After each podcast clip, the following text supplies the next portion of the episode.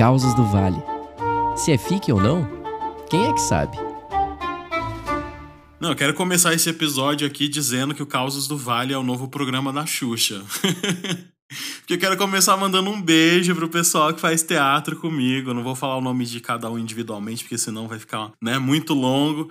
Mas, gente, um beijão para vocês. Muito obrigado por apoiarem e acompanharem meu trabalho. Eu fico muito feliz, eu adoro fazer teatro com vocês. Então vamos lá, quem me contou o caso de hoje foi a Maíra. A Maíra é uma mulher bissexual e esse caso aconteceu na época que ela estava casada com um cara chamado Hugo. Ela e o Hugo, eles se conheceram na época da faculdade. E aí eles namoraram, casaram. Aquela receitinha de bolo de casal hétero, sabe? Eles financiaram um apartamento junto, decoraçãozinha com aqueles quadrinhos escrito gratidão, aqui tem amor, sabe? Sabe casal hétero que queria Instagram pro próprio apartamento? Era nessa vibe, ela falou. Enfim, tudo lindo, tudo gostoso. A Maíra, ela trabalha até hoje em uma empresa de tecnologia e ela é responsável por dar treinamento para os clientes que compram a tecnologia que a empresa dela oferece. Muito chique. E geralmente esse treinamento é online. Então ela sempre trabalhou de casa, mas vez ou outra, às vezes ela tinha que viajar quando o cliente fazia questão que o treinamento fosse presencial. E o Hugo, ele trabalha em uma agência bancária, então o trabalho dele sempre é e foi presencial. A Maíra me disse que ela não tinha nada do que reclamar, a vida deles era bem confortável, assim, tinha um perrengue ou outro, mas de modo geral era tudo bem de boa, tanto amorosamente quanto financeiramente falando.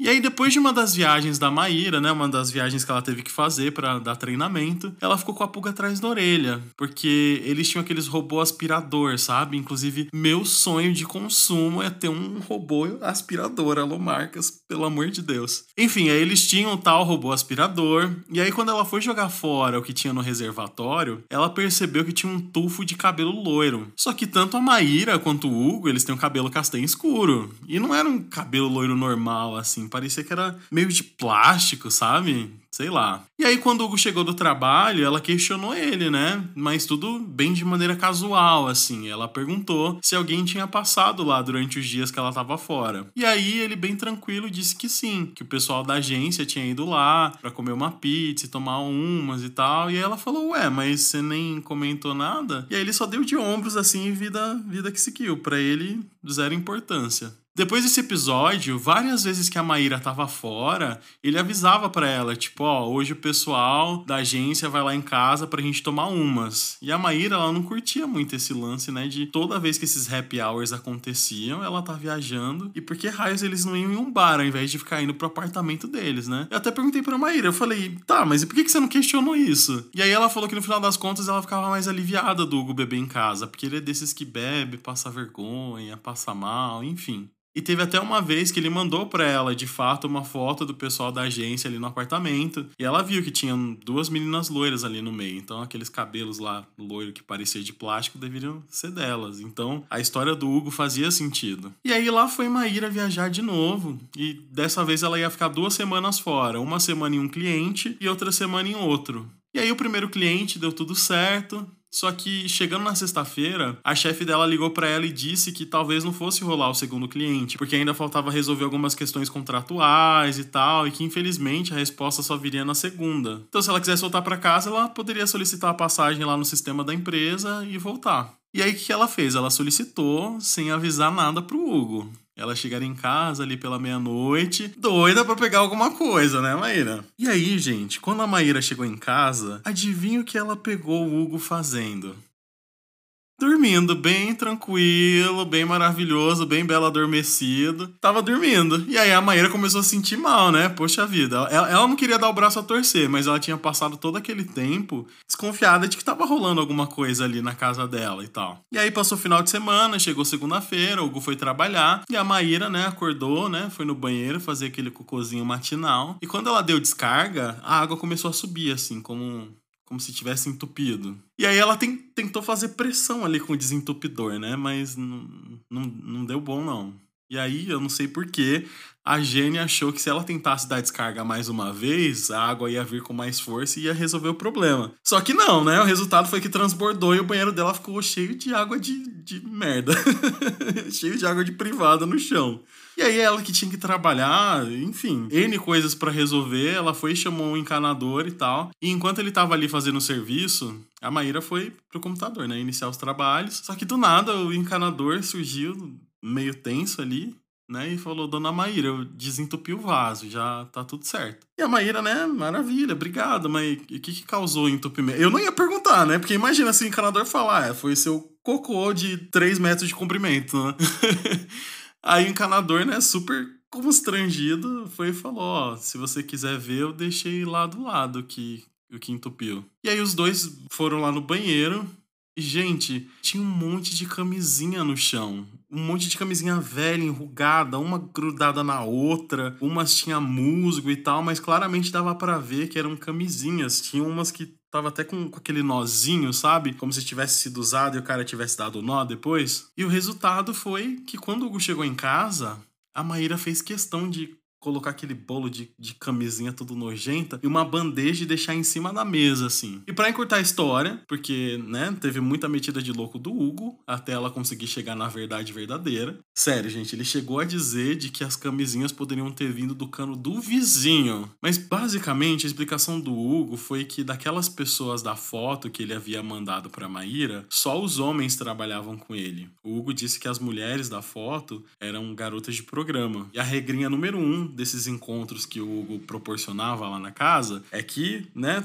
transou, não joga camisinha em qualquer lixeira ali do apartamento pra Maíra não encontrar. E aí os colegas de trabalho dele, ao invés de, sei lá, guardar no bolso e jogar na rua, eles resolveram jogar na privada. E aí, meus amigos, a verdade, né, veio à tona, literalmente. E aí a Maíra imediatamente expulsou o Hugo de casa. Falou, ó, pega seus panos de bunda e some da minha frente. E aí ele encheu ali uma mala com algumas roupas e tal e foi correndo, sei lá para onde, para algum hotel, alguma coisa do gênero. E a Maíra ficou no apartamento ali sozinha, chocada, desolada, marido dela trazendo mulher para transar no teto dela e ainda com um colega de trabalho participando. E esse pensamento encheu ela tanto de ódio que ela foi correndo pro quarto onde ficava o guarda-roupa ali dos dois e ela começou a arrancar as roupas do Hugo do cabide, jogando no chão como se fosse ele, sabe? Jogando com, com todo o ódio, descontando todo o ódio que ela tava sentindo. E ali em meio às tralhas ali do Hugo, ela achou uma mala prata. Sabe, sabe essas malas de alumínio que aparecem em filme de, de ficção científica que geralmente tem algum, alguma coisa importante dentro? Era uma daquelas, só que tava trancada com aqueles cadeadinho pequeno que você tem que colocar os números para conseguir abrir, sabe? Gente, eu já tive um cadeado desses e depois que um cara do meu trabalho me mostrou que é muito simples de você conseguir descobrir a combinação, eu nunca mais confiei nesse tipo de cadeado. E a Maíra, muito esperta, fez o quê, né? Foi no YouTube para ver vídeo de como descobrir a combinação do cadeado. E bingo, gente, ela conseguiu abrir. É, sim, é verdade, é super simples. Em três minutos você consegue arrombar um desses cadeados. Então então, cuidado com essa informação, hein? Não, não vão cometer crime por aí, não vão arrombar cadeado falando que vocês aprenderam a arrombar cadeado aqui no podcast, hein? Aí ela conseguiu abrir a mala e adivinha o que tinha dentro da malinha do Hugo. Tinha uma peruca Chanel loira, toda esbagaçada, sintética, parecendo cabelo de boneca, sabe? Tinha um baby doll, uma lingerie e um pendrive. E aí eu pergunto para vocês, qual vocês acham que foi a primeira coisa que a Maíra pegou para analisar? Logicamente, pendrive, né? Trabalha com tecnologia, ela foi ver o que, que tinha dentro do tal pendrive. E, gente, pasmem, tinham várias fotos e vários vídeos do Hugo os homens ali que trabalham com ele e as duas prostitutas. Só que o detalhe é que o Hugo tava vestido às vezes com baby doll, às vezes com a lingerie. Ele tava sempre usando a peruca loira e maquiado. E no vídeo, gente, tanto ele quanto as duas prostitutas dão pros caras.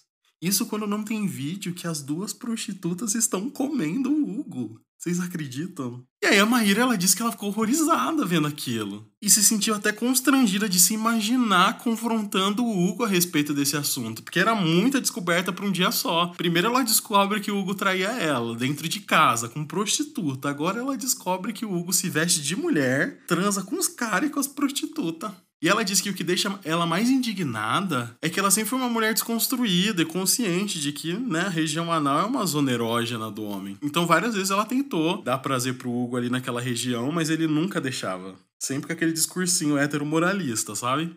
A Maíra, ela poderia ter facilmente transformado a vida do Hugo em caos puro. Ela poderia ter feito muita coisa, de verdade. Mas a única coisa que ela fez foi pagar para uma empresa, né, encaixotar todas as coisas do Hugo, mandou entregar as coisas dele na casa lá dos pais dele e tal. E ela poderia ter mandado a caixa lá do, do cadeado aberta, ela poderia ter mandado sem o pendrive dentro, ela poderia ter criado todo um cenário que deixaria o Hugo louco da cabeça. Mas ela disse que ela só colocou tudo de volta, fechou com cadeado e mandou junto com as caixas lá que foram para casa dos pais do Hugo.